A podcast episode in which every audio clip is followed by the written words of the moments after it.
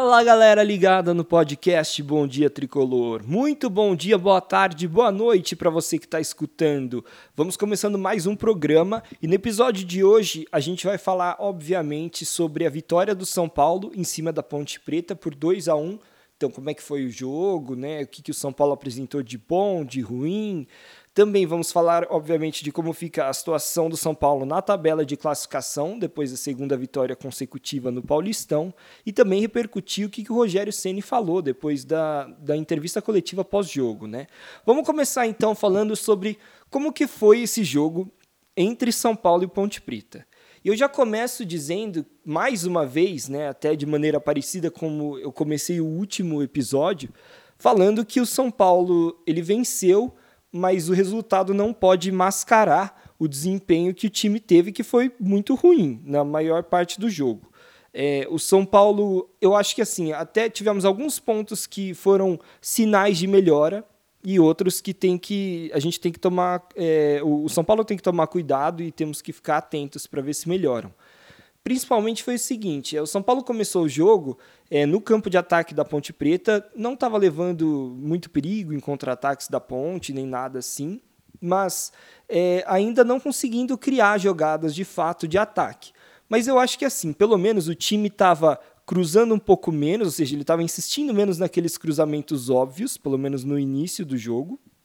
E nitidamente dava para ver que havia uma tentativa de tabelas para usar também o meio do campo para atacar. Então eu acho que o Rogério Ceni de fato instruiu bem os jogadores e tentou é, ao longo da semana trabalhar é, para que o ataque do São Paulo não fosse tão monossilábico, né? para que ele pudesse também é, ocorrer pelo meio do campo e ocorrer outras jogadas de tabela para que também, quando o jogador cruze, ele esteja em condição de cruzar, né? não aquele cruzamento ali da intermediária de perna cruzada, né? mas um cruzamento na linha de fundo que seja de fato perigoso, né? com ultrapassagem de preferência. Mas então eu achei que o São Paulo pelo menos estava tentando, mas o problema é que o time não criava de fato jogadas de ataque, porque o time está errando muito passe, mas assim, o, o tempo todo, é, é, cada bola, ou a bola vem muito forte, né, ou é, tenta uma inversão e a bola sai pela linha de fundo. O Igor Vinícius errou muitos cruzamentos nesse jogo todo. Aliás, assim, ele participou da jogada do primeiro gol do São Paulo, mas ele nem cruzou a bola, ele só tocou para o Marquinhos cruzar. E foi o Marquinhos que acertou o cruzamento na cabeça do Sara. Então, assim, eu acho que o Igor Vinícius, como lateral, ele precisa acertar um pouco mais os cruzamentos, né? Ele tem outras valências, mas não adianta. O cara é lateral, ele precisa acertar mais, não, não tem jeito. É, acho que também, assim, ele não estava numa noite muito feliz, né? Ele não, é, não vai tão mal, assim, cruzamentos como ele foi nesse jogo todo contra a Ponte Preta. Só que, assim, São Paulo está dando muitos tiros no próprio pé. Então, se continuasse na pegada que estava ali no jogo, talvez com o passar do tempo, talvez o time fosse se entrosando um pouco mais ali ao longo do jogo, acertando mais os passes e chegasse ao gol, pelo menos criasse mais jogadas de perigo. Só que toma o gol antes de fazer. E aí já sai atrás e tem que virar o jogo, já vem toda aquela pressão para cima dos jogadores. E a ansiedade de empatar, de virar, de saber que já não está numa situação confortável no campeonato, é, atrapalha, joga contra. Então eu acho que o São Paulo precisa, obviamente, tomar mais cuidado para não sair atrás dos resultados, para não cometer tantos erros, porque assim, o gol que a Ponte Preta fez foi um gol basicamente que surgiu ali num erro de saída de bola do São Paulo, a bola sai pela lateral e depois o Arboleda deu uma cochilada, a defesa do São Paulo deu uma cochilada, não voltou para a área rapidamente, o jogador da Ponte cobrou rápido o lateral. Então assim, é, são questões ali também de atenção. Não sei se de fato isso é uma coisa assim, ah, isso é culpa do Rogério. Não sei, sabe? Os jogadores também têm que fazer a parte deles. Eles têm que acertar os passes, né? Eles têm que conseguir eh, minimamente fazer cruzamentos bons. Eles têm que estar ligados no jogo para não deixar esse tipo de coisa acontecer, como foi esse gol da Ponte Preta. Então, mais uma vez, depois da dessa semana aí, é claro que o Rogério Ceni se fortaleceu depois daquelas declarações, né, dizendo que apontando os problemas do clube, que não são só os problemas do time, né, mas de infraestrutura, a questão da piscina que a gente falou e tal. Eu acho que ele voltou for fortalecido e também nesse jogo acho que dá para apontar menos assim os erros do Rogério. Até porque se a gente for pensar também, o Marquinhos teve participação direta no, nos dois gols do São Paulo no jogo e ele foi um cara que entrou do, do, banco de reservas, né? Então você pode falar assim, pô, já devia ter colocado como titular, mas às vezes o cara rende melhor vindo do banco, e foi uma estratégia, talvez, do Rogério colocar um cara que é veloz para atuar ali no final do jogo, e ele participou dos dois gols, né? Ele influenciou diretamente no resultado positivo que o São Paulo teve nessa partida contra a Ponte Preta.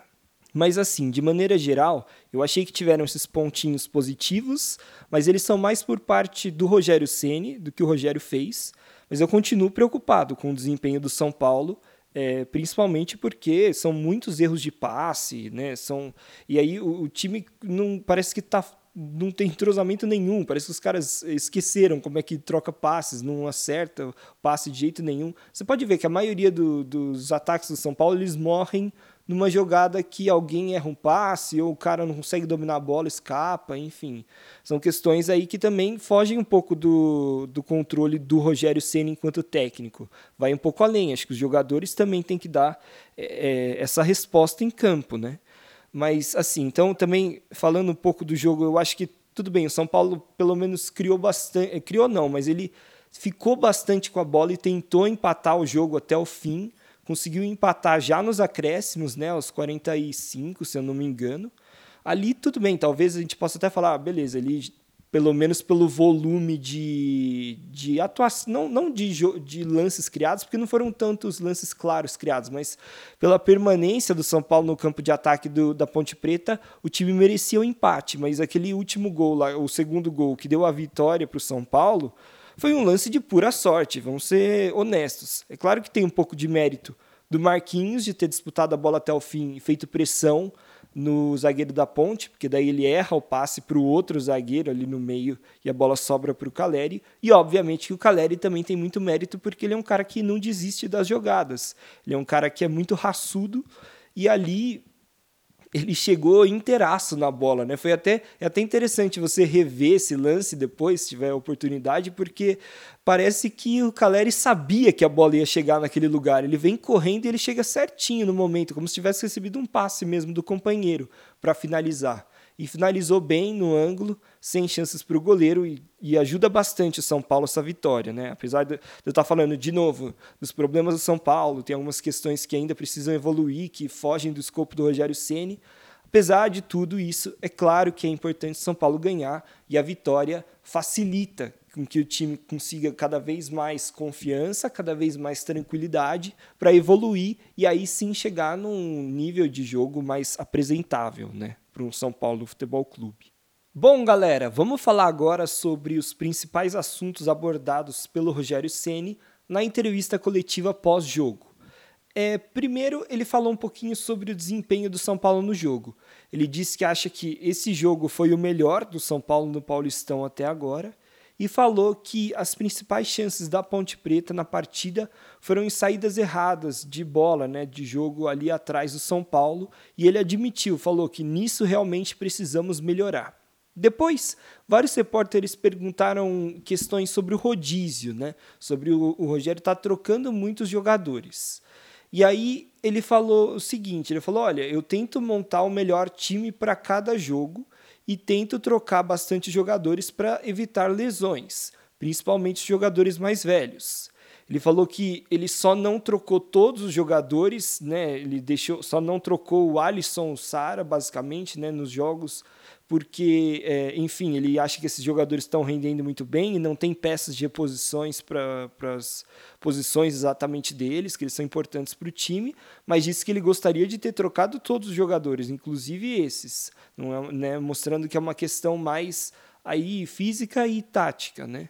E aí ele comentou um pouco sobre a situação física de jogadores que estão no refis. Falou que o Luciano deve demorar mais uma semana, de uma semana a dez dias para voltar, E o Luan deve demorar mais tempo do que isso, porque ele precisa retomar o condicionamento físico que não está muito em, em, dia, né? Por conta da lesão grave que ele teve.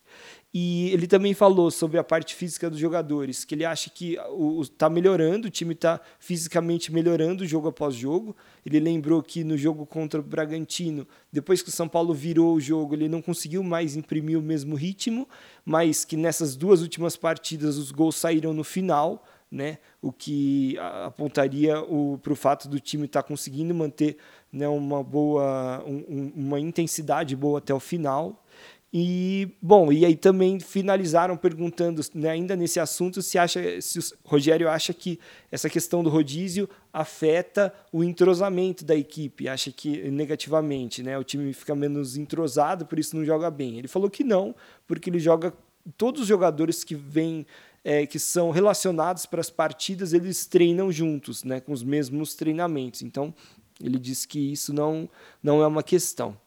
Depois perguntaram também mais especificamente sobre o rodízio de goleiros, se o Rogério vai manter e tal, né? E ele já tinha comentado na última entrevista coletiva e ele reafirmou que ele analisa jogo a jogo, que, né, ou seja, não vai mais manter o rodízio, ele vai colocar quem ele acha que é melhor.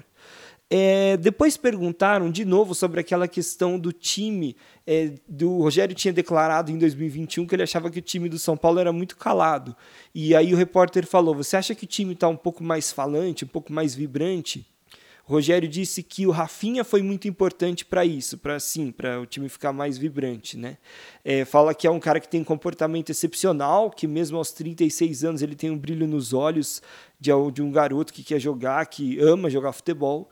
E ele também comentou que o Éder é um ótimo exemplo porque é um cara que, apesar de não, não ter conseguido seu espaço no clube o ano passado, ele nunca desistiu continuou trabalhando, né, e agora está sendo recompensado com, né, que ele jogou é, como titular nessa partida pelo São Paulo. E falando mais sobre o Éder, ele, o Rogério elogiou bastante o jogador, falou que é, ele só não jogou muito em 2021 porque não estava na melhor forma física dele e que vem dos treinamentos o Rogério achava que o Éder merecia essa oportunidade. Aí também perguntaram do Gabriel Sara, quanto o Sara é importante para o time, sendo que ele é um dos poucos jogadores que não saiu né, do, do time do São Paulo nesses, nesses últimos jogos, né, o cara que se manteve. Aí o Rogério até usou assim uma expressão, não, ele joga 120 metros por minuto. Nem entendi direito o que significa, mas ele quis dizer que tem uma métrica lá que o Sara é muito intenso, que ele é muito importante e que ele tem talento além de entrega e ele fala que, é claro, né, que é um jogador que, que tem entrega é muito importante, ele falou. Ele falou assim que o talento sem entrega não, não adianta, não é uma coisa que ajuda. Mas ele falou que, o, segundo o Rogério, a entrega se sobrepõe ao talento, deixando a entender até que o time do São Paulo pode vencer é, nessa lógica, né, vencer times que são melhores do que ele se, ele se a equipe se entregar mais, né, mesmo sendo tecnicamente inferior ao adversário num possível confronto. Bom, galera, então essa foi a entrevista do técnico Rogério Ceni. Só um comentário que as coletivas estão sendo muito boas. Ele tem falado, ele é muito franco, honesto, assim, o Rogério, e ele fala abertamente sobre assuntos que outros técnicos não falam. Então, acho interessante que, mesmo sobre jogadores, ele analisa os jogadores individualmente, isso é muito raro um técnico fazer. E acho interessante também ele se defender um pouco, porque foram muitas perguntas em relação ao rodízio, assim, como se fosse uma coisa absurda o que ele está fazendo. E ele falou que com uma naturalidade, sabe? Você tem que montar o melhor time, não precisa ficar repetindo os jogadores. E tem a questão física também. É, e aí eu também achei interessante ele ter falado sobre a questão do time estar tá bem para o início do Brasileirão, né? ou seja, o time não chegar é, fisicamente destruído para o início do Campeonato Brasileiro, porque não deixa de ser uma alfinetada e uma comparação ao ano anterior, quando o técnico Hernan Crespo foi campeão paulista com São Paulo, mas na sequência o time não aguentava mais, estava é, muito destruído e não, não conseguiu manter o ritmo do Brasileirão. Bom, galera, com essa vitória, o São Paulo conseguiu, enfim, entrar na zona de classificação é, do seu grupo dentro do, do Paulistão. Né? Ele está no grupo B, o São Bernardo ainda é o primeiro do, do grupo com 11 pontos. Na sequência vem o São Paulo com 7, depois a Ferroviária também com 7 pontos e no final o Novo Horizontino com 1 ponto. Então, assim, ainda existe uma briga ali forte nesse momento entre São Paulo e Ferroviária pela segunda posição do grupo. O São Paulo só está na frente da Ferroviária porque marcou mais gols, um golzinho a mais, mas em tudo tá, o resto está empatado, inclusive saldo de gols é igual, que é zero no caso. E só que a diferença é que o São Paulo tem um jogo a menos que esses outros três times que estão dentro do, da mesma, do mesmo grupo.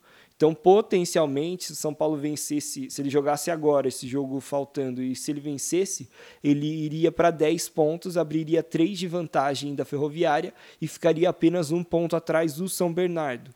Então, é, para você ver como duas vitórias já mudaram totalmente o panorama né, do, do, do tricolor, que estava. Ele foi da zona de rebaixamento para classificado, né, para um, um dos dois que está na zona de classificação para a próxima fase do Paulistão.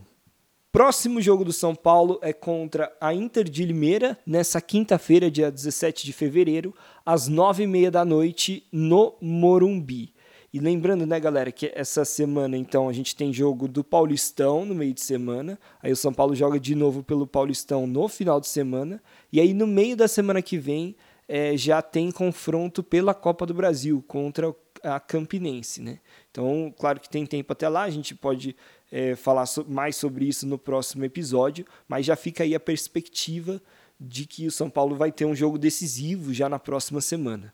Bom, galera, eram essas todas as informações que eu queria passar para vocês no episódio de hoje. Muito obrigado por escutarem e até a próxima.